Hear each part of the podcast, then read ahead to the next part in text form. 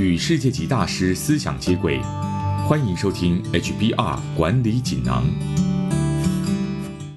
各位听众好，我是这个单元的转述师周振宇。今天跟大家谈的主题是：遭到上司背叛的时候该怎么办？被自己信赖的人背叛，这种痛苦，没有经历过的人是无法想象的。如果背叛你的人是你的上司，也就是可以影响你职涯发展和生计的人，那么痛苦又更加倍了。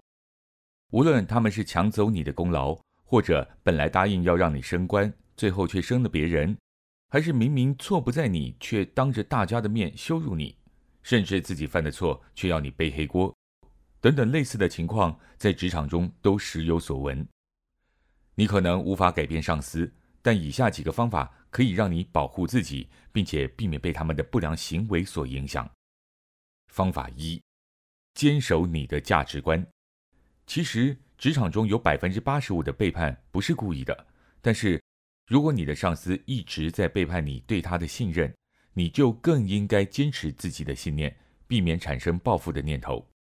研究显示，如果你的上司行为恶劣，你很有可能有样学样。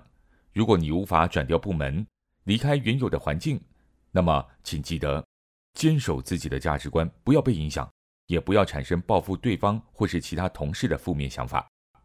方法二，找出背叛行为的固定模式。长期忍受上司不当行为的人，最后常会自责，认为自己本来就该受到这种对待。例如，有不少刚进入职场的新鲜人，在公司中遭到前辈欺压时。可能会归咎于自己经验不足，或者是不熟悉职场文化。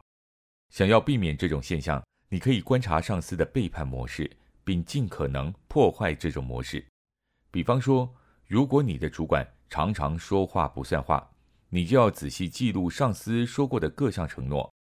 如果他们爱抢走你的功劳，你就要确保与专案相关的同事都清楚知道每个成员的权责划分，并且清楚记录。专案的执行进度与各项细节。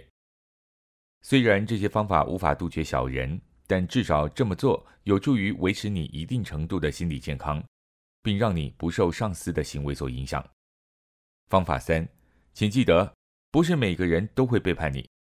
如果一而再、再而三的遭到背叛，你可能会觉得与你亲近的人，无论主管还是同事，都不值得信任。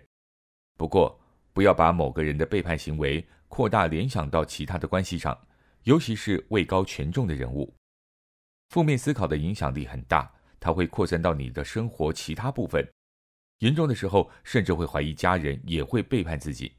你应该要提醒自己，虽然上司背叛你，但这并不表示你信任的每个人都会这样做。方法四，放下报复心，试着去原谅。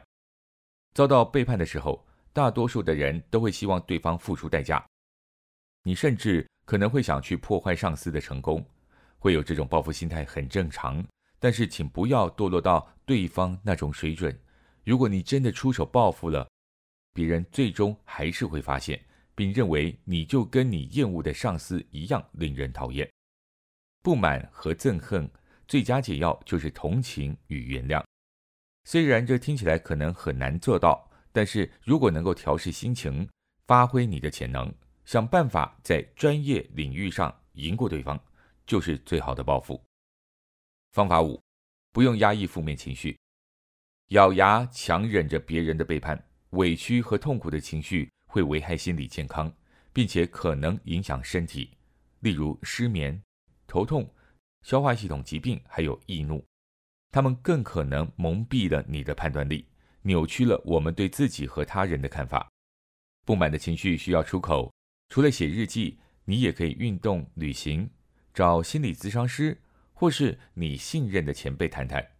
一位值得信任、可以倾听你心事的人，能够减少疏离感，疏解你的负面情绪，或是进一步给你正确的建议。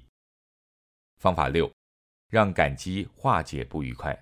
你要提醒自己。回想当初选择这一行的时候，怀抱的热情；想想你拥有的独一无二的专长；细数生活中带给你喜悦、让你觉得感谢的人事物。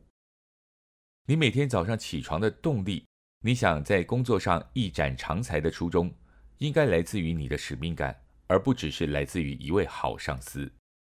除了背叛你的这个人之外，生活中还有许多帮助你的人，以及更多值得你努力的美好事物。这么想，你就会发现，这个背叛你的上司在你的生活中根本一点都不重要。